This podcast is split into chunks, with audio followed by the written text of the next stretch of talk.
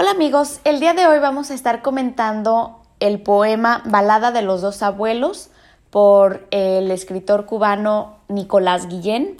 Podemos categorizar este tipo de poema como poesía negra o también puede ser parte del vanguardismo en la cual eh, este movimiento en el cual participó Guillén y también se le puede identificar como poesía del siglo XX, pues eh, este poema fue publicado en la década de los años 30, eh, así que es contemporáneo, por ejemplo, con Federico García Lorca y otros del vanguardismo. Eh, bien, a mí me gusta más enfocarme en lo que viene siendo poesía negra, porque pues es muy fácil identificar este tema, ¿no? este movimiento poético que comunica los sentimientos, los valores, las historias, las situaciones eh, vividas por la comunidad de origen africano en el Caribe. Eh, se puede, por ejemplo, leer junto con el poema de Nancy Morejón, Mujer Negra, aunque también se podría leer junto con el romance de Antoñito el Camborio de Federico García Lorca, porque ambos hablan de antepasados, em, de tener esta presencia en la vida de una persona, así que depende cada maestro. Pero bien, eh, hablando un poco más sobre la poesía negra, eh, algo, algunas características importantes de analizar que se pueden aplicar tanto a Balada de los dos abuelos como a la de Nancy Morejón es que vemos mucha musicalidad, algunos ritmos eh, que apuntan a esta cultura afrocaribeña, muchas referencias obviamente a la identidad negra, a África, a ciertas tradiciones culturales o bailes, también vemos muchos temas sobre la identidad mestiza, la, la mezcla racial entre negros y europeos. Eh, vemos una, una voz muy auténtica que describe sus propias perspectivas. También obviamente vemos temas como eh, la esclavitud, el abuso de poder y, y, de alguna manera denuncian las discriminaciones, denuncian esta historia de la esclavitud, eh, a través del, cuento o a través del diálogo que, se presenta en el poema. Un poco sobre Nicolás Guillén, pues él mismo es un poeta afro-cubano, también es, eh, se puede considerar mestizo, descendiente de africanos españoles. Él apoyó la revolución cubana de Fidel Castro en el año de 1959 y fue un poema, un escritor bastante importante en lo que viene siendo considerada la revolución eh, de Fidel Castro. Siendo parte del vanguardismo, Nicolás Guillén emplea mucho lo que es el verso libre, eh, uso de mucho simbolismo en su poesía. Estas son algunas de las características del vanguardismo. Eh, y algunos de los recursos literarios, porque, bueno, usa muchísimos en su, en su poema. Por ejemplo, vamos a ver la metonimia, el sinécdoque, el antítesis, eh, diálogo entre los personajes. Eh, y de hecho, pues esto se conecta con la voz poética porque hay más de una voz poética. Tenemos al narrador, al nieto, y vemos también las voces de los dos abuelos. Vemos el polisíndeton, elipsis, personificación, aliteración, imágenes, repetición, muchas exclamaciones, simbolismo, cromatismo, así que muchos recursos literarios, es un poema muy jugoso de analizar. Sin embargo, eh, siendo un poema mm, del vanguardismo, pues como dije anteriormente, vamos a ver que emplea el verso libre, eh, o sea que no tiene un patrón de rima, porque vamos a ver varios versos octosílabos, eh, de ocho sílabas, pero también vamos a ver otros versos de cuatro, de cinco eh, sílabas, así que no hay un patrón establecido, por lo que podemos considerar como vanguardista en este, en este caso.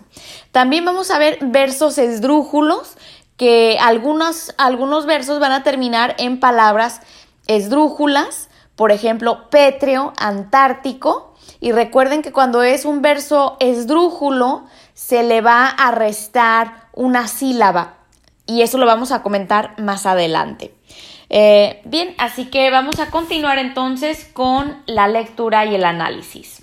Dice, sombras que solo yo veo, me escoltan mis dos abuelos. Entonces, en esta primera estrofa del poema, eh, a mí me encanta este, esta forma de iniciar su poema. Vemos que las sombras es como comienza y las sombras son un símbolo para representar a sus dos abuelos. Y y es este sentido espiritual que de hecho también es muy mm, hace forma parte de la cultura cubana y de la cultura afro que trajeron los esclavos de los ancestros, que los ancestros te guían. Así que por eso dice que solamente él puede ver estas sombras porque es como su propia identidad, su propia historia y hace referencia a esta cultura, a esta creencia de que los espíritus de tus ancestros te acompañan, te escoltan, casi como si te estuvieran protegiendo, porque la palabra escoltar pues hace referencia a esto, de acompañar, pero en el sentido de protección. Em, bien, y también vemos aquí ya eh, algo de aliteración con el sonido de la S, sombras, solo, Em, escoltan mis dos abuelos. Entonces vemos esta repetición del sonido S que ya nos va marcando un ritmo y empieza con esta musicalidad que es eh, una de las características de la poesía negra. Continúa diciendo, lanza con punta de hueso, tambor de cuero y madera, mi abuelo negro, gorguera en el cuello ancho, gris armadura guerrera, mi abuelo blanco. En esta segunda estrofa pinta una imagen muy, muy bella y también muy triste porque nos empieza a mostrar una antítesis, una yuxtaposición entre los dos abuelos, que nos va a empezar a marcar las diferencias entre los dos, entre ambos, y nos va a empezar a contar, a describir esta relación eh, de abuso de poder. Uno es más poderoso sobre el otro. Y en términos de recursos literarios, aquí podemos empezar a utilizar la metonimia, que es un tipo de metáfora donde se asocia una parte, algo que tiene que ver con esta persona o imagen para representar el todo de su ser. Por ejemplo, eh, la lanza con punta de hueso y el tambor son objetos que simbolizan o representan al abuelo negro. Por otro lado tenemos, la gorguera en el cuello ancho y esta es una, pueden mostrar una imagen de un conquistador español eh, que usa este tipo de ropa muy medieval, que es como un tipo de protección. Y también lo vemos con su armadura eh, gris, guerrera. Eh, nuevamente estas imágenes que nos pintan un guerrero, un soldado, que obviamente está identificando al abuelo blanco. Entonces, estas metonimias, estos objetos se asocian con la persona y crean un contraste entre ambos personajes. La lanza con punta de hueso y su tambor eh, son bastante diferentes y vemos ya la inigualdad porque el abuelo blanco viene con esta actitud guerrera, con armadura, eh, como en, son de guerra. Sigue diciendo, pie desnudo, torso pétreo, los de mi negro, pupilas de vidrio antártico, las de mi blanco. Entonces, en, este tercera, en esta tercera estrofa, continuamos a ver más descripciones, más imágenes eh, visuales que nos están pintando eh, las apariencias de ambos hombres y nuevamente continúa esta yuxtaposición, esta antítesis. Em, y aquí vamos a ver el recurso literario de sinécdoque, porque igual como la metonimia, también es un tipo de metáfora donde se usa una parte para representar el todo. Entonces, por ejemplo, el pie desnudo representa el ser eh, del abuelo negro. Las pupilas de vidrio antártico es una parte que representa el ser de su abuelo blanco. Entonces, pie desnudo para enfatizar eh, esta imagen africana, eh, este estilo de, vida y el torso pétreo, aquí hablando de su pecho, como si fuera muy fuerte, petro pétreo de piedra. Em, entonces aquí está describiendo al abuelo negro y por otro lado se contrasta con las pupilas de vidrio antártico que, describen a su abuelo blanco y pupilas de vidrio antártico nos da este cromatismo como que si son ojos azules, pero también podemos analizar el simbolismo de por qué usar vidrio antártico eh, en vez de simplemente decir pupilas azules. ¿Qué, connotación tiene el usar estas palabras? Eh, sin duda alguna es la frialdad, Antártico. Eh, y el vidrio también algo que no, no, tiene sentimiento, es algo rudo, hasta puede llegar a ser letal, eh, puede llegar a ser algo peligroso. Y Antártico por, por, lo frío, la frialdad, y, pues porque obviamente conocemos la historia de la colonización y de la esclavitud, como los blancos europeos llegan con esta actitud de violencia, de guerra, a esclavizar a los, a los africanos. Continúa la siguiente estrofa, dice, África de selvas húmedas y de gordos gongos sordos, me muero, dice mi abuelo negro, agua prieta de caimanes, verdes mañanas de cocos. Entonces aquí en esta estrofa nos está pintando una imagen en África, eh, nos remonta a este pasado eh, donde se va a encontrar el abuelo blanco con el abuelo negro, este, y, nos está describiendo eh, la atmósfera, el lugar. África con sus selvas húmedas y luego nos hace referencia a, esta musicalidad de la cultura, gordos, gongos, sordos, está hablando de em, el tipo de instrumentos que se usan en, en la música africana. Y también crea esta aliteración eh, en el sonido de la O. Y luego vemos que hay un grito, me muero. Y aquí es donde está dialogando, donde empezamos a ver el diálogo de los abuelos y vemos esta segunda y tercera voz poética. Y el hecho de que diga el abuelo negro, me muero, empezamos a ver esta relación de poder, este, este historial muy triste. Y luego vemos, de hecho aquí vemos una acotación entre paréntesis para dejarnos en claro que es como como si fuera una película que estamos viendo, una obra de teatro en la cual los dos personajes, los dos protagonistas o podemos decir un protagonista y un antagonista, están actuando esta historia, están dialogando y para dejarnos en claro quién está hablando, pues nos da, nos da esa información en acotaciones. Y aquí el abuelo negro se muere y podemos tener una conversación de por qué es que grita eso. Vemos los, los símbolos de exclamación que apuntan a esta emoción, a este miedo y también el elipsis que se usan, que de hecho son dos en este poema, en esta estrofa, apuntan a esta incertidumbre que seguramente estaría sintiendo el abuelo negro. Y continúa con la descripción del lugar, nos habla de agua prieta, caimanes, eh, verdes mañanas de cocos, que de hecho esta sería eh, un hiperbatón, en vez de decir mañanas verdes de cocos, usa verdes mañanas de cocos, porque si vemos anteriormente, pues esto se va, eh, va a ser una rima eh, entre cocos y sordos, que es una rima asonante.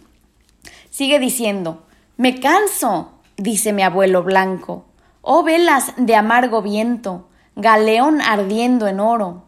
Me muero, dice mi abuelo negro, oh costas de cuello virgen, engañadas de avalorios. Me canso, dice mi abuelo blanco, oh puro sol repujado, preso en el aro del trópico.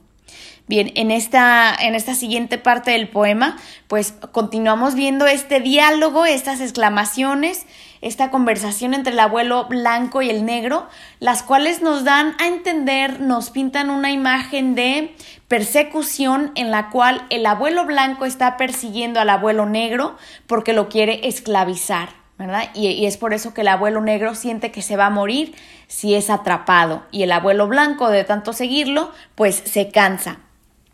Eh, vemos que hace referencia o velas de amargo viento. Este recurso literario es conocido como sinestesia, porque la sinestesia hace una mezcla de experiencias sensoriales que son percibidas por otros sentidos. Entonces, por ejemplo, cuando nos habla del amargo viento, pues el viento no es algo que se pueda probar con el sentido de el gusto. Eh, entonces, enfatiza esta sensación de que el viento es amargo porque nos está hablando de un galeón y una palabra importante para que los estudiantes eh, sepan, aprendan si no lo saben. Los galeones son estos barcos que llevaban los españoles con esclavos. Era la forma de transportar a los esclavos. Entonces por eso está hablando de que es un viento amargo porque está empujando a este galeón que va ardiendo en oro. O sea, aquí va eh, señalando eh, lo que para ellos era oro porque vendían a los esclavos. Entonces por eso hace referencia al, amargo viento, porque aunque en realidad no se puede probar el viento, es amargo porque va a llevar a los esclavos a este destino de, de miseria. Bien, más adelante también vemos, por ejemplo, cuando dice, o oh, costas de cuello virgen engañadas de avalorios. Aquí vemos una exclamación eh, de la voz poética del narrador. Aquí no está hablando ni el abuelo blanco ni el abuelo negro. Hasta se puede decir que sería otra, otra voz poética que simplemente está narrando em, como si fuera una película, una descripción. Y nos está describiendo las costas africanas que de alguna manera tienen el cuello virgen porque está simbolizando cómo penetraron los, los españoles las costas para capturar a los esclavos. Y, y señala esto diciendo engañadas de avalorios porque los, los, españoles engañaron a los nativos, no solamente en África, sino también en, en las Américas, algo que podemos señalar aquí sobre la historia. Y luego eh, sigue este diálogo, me canso, me muero, me canso, me muero. Y este recurso literario pues es simplemente la repetición de que se repiten varias veces estas oraciones. Y luego cuando dice, oh puro sol repujado preso en el aro del trópico, oh luna redonda y limpia sobre el sueño de los monos. Entonces nos está pintando esta imagen africana eh, los trópicos, la sensación eh, y los contrastes también. Por ejemplo, vemos el sol repujado, que es una antítesis con la luna redonda y limpia. Entonces, estas imágenes africanas que pues el, esclavo, el abuelo negro, va a dejar es, eh, su madre patria. Sigue diciendo el texto. ¿Qué de barcos, qué de barcos, qué de negros, qué de negros, qué largo fulgor de cañas, qué látigo el del negrero, sangre, sangre, llanto, llanto, venas y ojos entreabiertos, y madrugadas vacías, y atardeceres de ingenio, y una gran voz, fuerte voz, despedazando el silencio. Pues en esta estrofa tenemos mucho que analizar. Eh, voy a comenzar primero con algo que puede ser tal vez menos obvio, pero hay que saber un poquito sobre eh, la cultura y la música eh, cubana. Tenemos algo que se llama en inglés call and response. Call and response, en español más o menos traducido, llamada y respuesta. Es un estilo musical caribeño que le llaman coro pregón y esto es muy popular, por ejemplo, en la salsa o hasta en el merengue. Son estos estilos musicales que vienen del son cubano. Y mm, si, ponen eso ahí algo de música salsa, seguramente lo van a escuchar, donde el cantante principal eh, dice una línea, una frase, y luego hay un coro que repite o le responde. Y este es un estilo musical que es tradicional de la música africana y que obviamente los esclavos africanos trajeron al Caribe. Entonces, eh, culturalmente podemos hacer referencia a este tipo de llamada y respuesta de la tradición cubana que nuevamente se conecta con eh, lo que había mencionado al principio del episodio que se llama música o perdón este poesía negra eh, que tiene estas características de la cultura afrocaribeña. Bien, pues eso es eh, uno de los comentarios que podemos hacer aquí en referencia a las características de este género. Em, pero ya más literario, podemos ver que, hay mucha repetición y también anáfora. La anáfora es al comenzar qué, qué, qué, y vemos que se usa el qué con el acento, que aunque no es una pregunta, sí muestra un sentido de admiración o sorpresa al decir qué, qué, qué, y obviamente las exclamaciones, que son bastantes en, este, en esta estrofa, pues apuntan a eh, las emociones eh, muy intensas que están sintiendo los personajes, los abuelos. Entonces, cuando está hablando eh, qué de barcos, qué de barcos, pues obviamente está haciendo referencia a los galeones, a los barcos que se usaban para transportar a los esclavos. Y luego, ¿qué de negros, qué de negros? Eh, nuevamente está haciendo referencia a los esclavos que llevan en el barco. Em, y luego, qué largo fulgor de cañas. Recuerden, aquí está haciendo referencia a, a la forma como fueron explotados los esclavos porque tenían que cultivar el, la caña de azúcar, que era uno de los principales cultivos que tenían los esclavos en las Américas. Eh, y luego al, hacer referencia el látigo, el del negrero, el negrero, aquí hay que aclarar, el negrero es el esclavizante, la persona que comercia a los esclavos africanos y que lleva el látigo, lo cual es un símbolo de su poder y un símbolo de abuso, porque como sabemos el látigo se utilizaba para eh, maltratar, azotar, pegarles a los esclavos eh, para que obedecieran al, al amo europeo. Y luego vemos estas dos preguntas retóricas, pero que más bien se conectan a este estilo de llamada y respuesta, sangre, sangre, llanto, llanto, eh, que apuntan a la violencia, a esta escena eh, muy atormentadora para el esclavo, porque al, decir el látigo, pues no nos, no, no los dice, pero se puede asumir que este látigo se ha utilizado y hasta además que ha brotado la sangre y obviamente ha causado sufrimiento en, en el esclavo. Luego vemos el elipsis, que no nos da toda la información porque lo podemos asumir lo que ocurre, pero luego lo que nos dice venas y ojos entreabiertos. O sea, ¿por qué nos está diciendo que las venas están entreabiertas? ¿Qué implica con esta imagen? pues nos da a entender que eh, las venas están abiertas porque está sangrando. Las venas es lo que lleva sangre y están entreabiertas porque ha sido maltratado, golpeado con el látigo. Los ojos también para crear este sentido de confusión, eh, de sufrimiento. Obviamente también se conecta con la palabra que vimos anteriormente, el llanto, porque por los ojos lloramos. Luego vemos una serie de Polisíndeton, una enumeración y madrugadas vacías y atardeceres de ingenio y una gran voz. Entonces vemos una enumeración que se conectan estas frases con la palabra y o con este conector que viene mostrándonos un polisíndeton para enfatizar el sufrimiento y, y que de hecho pues visualmente el polisíndeton alarga la oración y que en este caso pues se puede conectar con el mensaje del poema que alarga el sufrimiento del esclavo. Las madrugadas vacías de, haber perdido, perdido, su sentido de identidad, las atardeceres de ingenio, ingenio haciendo referencia em, a las fábricas de azúcar donde trabajaban los esclavos. Y luego aquí vemos un, una antítesis una gran voz, fuerte voz, despedazando el silencio. Entonces crea estas imágenes que chocan. La fuerte voz se contrasta con el silencio y aquí podemos tal vez asumir que es el, negrero o el, el esclavizante, el esclavizador que está golpeando a los esclavos.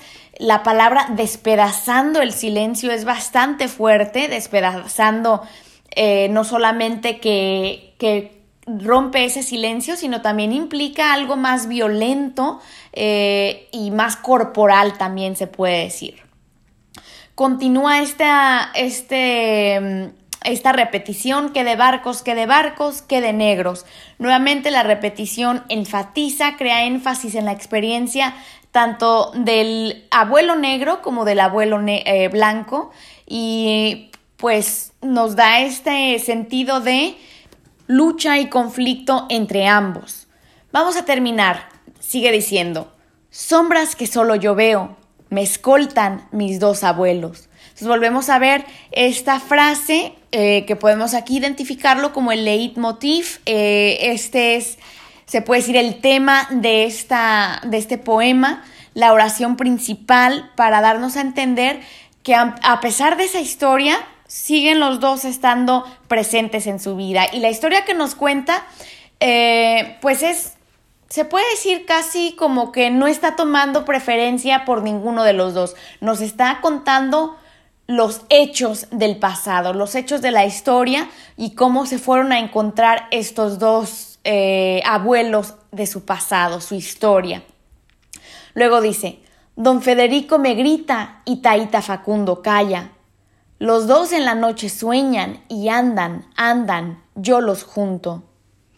Muy bonito aquí. Les, eh, ahora pasa de ser estas sombras, este pasado eh, de la colonia, de esclavitud, y ahora pasa a darnos una identidad, nombres a estas dos personas. Y siempre se dice esto eh, a lo largo de la historia y de movimientos, por ejemplo, lo vemos en Black Lives Matter cuando dicen uh, say his name, say her name, decir el nombre de una persona tiene mucho poder. Entonces aquí la voz poética está dándole identidad a sus ancestros. Por un lado tenemos a Don Federico y por otro tenemos a Taita Facundo. Don Federico podemos asumir, y esta es una buena pregunta para hacerles a los estudiantes, cuál es el español y cuál es el africano. Eh, el nombre Don Federico, pues Federico es un, nombre muy español y aparte vemos el título, Don, dueño, y podemos asumir que se le da este título porque él es el dueño de los esclavos. Y por otro lado tenemos Taita Facundo, y Taita es una palabra muy caribeña que quiere decir abuelo, abuelito, que seguramente viene ya sea de los esclavos africanos o de, los, de las tribus indígenas que se quedaron algunas palabras en, nuestro lenguaje. Entonces, también vemos en esta, en esta frase, en estos dos versos, las relaciones de poder. Don Federico está gritando y Taito Facundo calla. Vemos que uno tiene el control sobre el otro, el hecho de que pueda hablar y se escuche su voz y el otro eh, guarda silencio. Pero luego vemos termina muy bonita esta estrofa porque dice yo los junto, los dos en, la noche sueñan y andan, andan, entonces los empieza a poner como en, en un mismo nivel.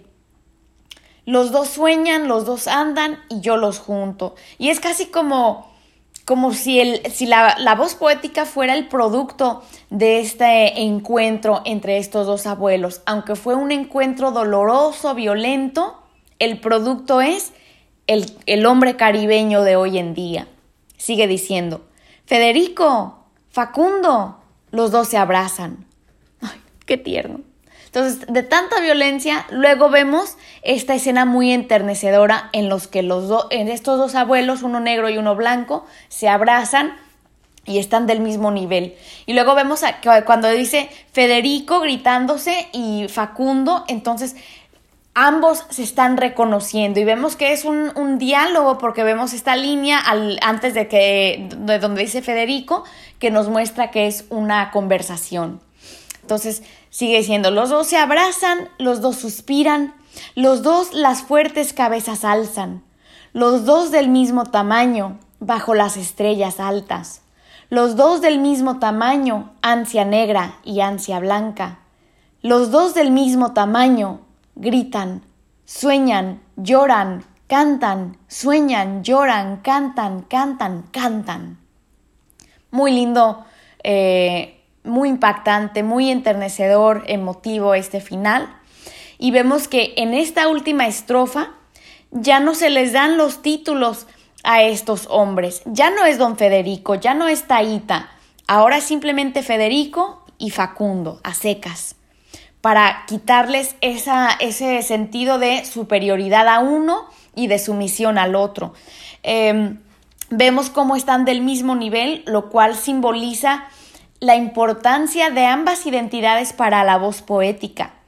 Eh, y, y, cómo los dos hombres, al, fin, al final de cuentas, todos somos seres humanos. Al final de cuentas, el color es el color, pero lo que importa es el alma cómo somos similares y por eso dicen los dos las fuertes cabezas alzan como con orgullo. Ya ni uno de los dos va a ser un inferior y otro superior. Ahora están levantados al mismo nivel, del mismo tamaño. Ambos son estas fuerzas, estos espíritus, estas sombras bajo las estrellas. Eh, vemos en la yuxtaposición de ansia negra y ansia blanca, este antítesis. Y, aquí la definición que nos da el texto es ansia como un tipo de angustia o dolor espiritual. Eh, que recuerden que la voz poética carga con estas energías, carga con este espíritu de ambas eh, historias. Y luego los humaniza a los dos. Ambos, el abuelo blanco y el abuelo negro, eh, viven las mismas experiencias, son humanos y sienten las mismas emociones. emociones. Ambos sueñan, eh, y vemos sueñan dos veces repetidas, lloran, vemos también esa repetición dos veces. Y luego vemos cantan, cantan, cantan en esta celebración de la vida, eh, una forma muy bonita y muy alegre de terminar, eh, uniendo sus voces en celebración que representa la, la identidad cubana, la identidad afrocaribeña que viene, que son descendientes de estas dos historias y de este encuentro tanto racial como espiritual y físico. Bueno, antes de terminar, me emocioné mucho con la interpretación literaria, pero sí quiero eh, explicar brevemente eh, el análisis externo de la rima y métrica.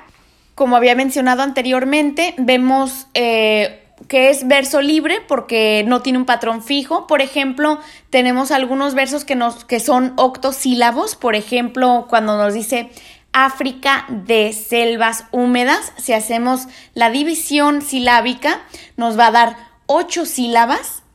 Pero luego, por ejemplo, tenemos el verso me muero, me muero o me canso, me canso, que eh, ambos serían de tres sílabas, bastante cortos. Eh, pero volviendo al verso anterior que mencioné, África de selvas húmedas, em, este verso de hecho va a ser un verso esdrújulo porque la última palabra, húmedas, es una palabra esdrújula. Entonces hacemos la división silábica, África de selvas húmedas, de hecho nos va a dar nueve sílabas, pero recuerden que cuando es un verso esdrújulo le tenemos que restar una sílaba para que nos dé el conteo de ocho eh, sílabas. Entonces, esta es la licencia métrica que usan los poetas para llegar a la cantidad de, eh, pues la cantidad deseada, en este caso es octosílabo. También, como les había mencionado anteriormente, vemos algo de eh, rima muy poca, o sea, más lo que predomina es la literación, la musicalidad, el ritmo. Eh, pero por ejemplo vemos un tipo de rima cuando tenemos palabras como madera y guerrera, que son parte de la segunda estrofa, madera, guerrera, eh, tiene esta rima asonante porque solamente las vocales es lo que rima. Bien, pues un poco aquí de este comentario, recuerden eh, que se puede ver bajo el lente del el vanguardismo o se puede ver bajo poesía negra. Eh, a mí me gusta hablar más de la poesía negra porque creo que tienen más características eh, de este, hablando de este género literario. Pero bien, eso ya depende de cada persona, aunque vale la pena mencionar que puede pertenecer a ambos movimientos literarios. Eh, espero que este análisis les haya sido de mucha ayuda. Este poema me gusta mucho porque lo podemos aplicar a nuestras propias vidas cuáles son nuestras historias, de dónde venimos, de dónde son nuestros ancestros, em, este sentido espiritual de que los abuelos nunca mueren, sino siguen viviendo a través de nosotros. Eh, en fin, muchas mm, preguntas personales, muchas conversaciones que se pueden tener a base de estos temas eh, sobre la identidad. Como siempre amigos, si hay alguna pregunta no duden en contactarme carinaspanish.gmail.com o pueden encontrarme en las redes sociales Karina Spanish en Instagram y por favor les pido que se suscriban al podcast para que no se pierdan ningún episodio y también nos dejen un rating de 5 estrellas o un comentario, nos compartan con sus amistades y colegas. Próximamente vamos a estar analizando La Casa de Bernarda Alba, que es una de mis favoritas. Hasta luego. Muchas gracias por sintonizar.